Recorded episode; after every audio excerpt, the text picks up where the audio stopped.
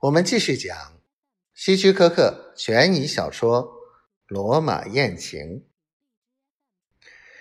几杯酒下肚，我聊天的兴致越来越高，而且我也渐渐确信，一段美好的浪漫也许今夜就会发生。他似乎也有同感，他媚眼如丝。一对美丽的眸子若即若离地注视着我，他的嘴唇半起半闭，似乎在对我暗示着什么。可这时，我开始有些清醒过来，这浪漫来得太快、太突然，以至于我不敢相信它是真的。心里做了一番思想斗争后，我还是决定。放弃这暧昧的浪漫，离开这个地方。于是，我站起身来，准备告辞。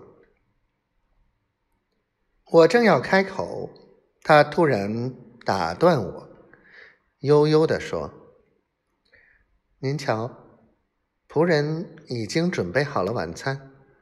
如果您不介意的话，我想请您与我共进晚餐。”因为我一个人很孤独，我知道这请求很冒昧，甚至您也许会认为我另有所图。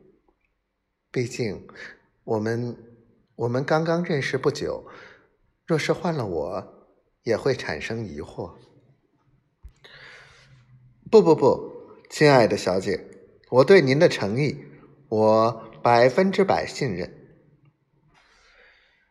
坦率地说，您身上有一种无法言表的气质，吸引了我。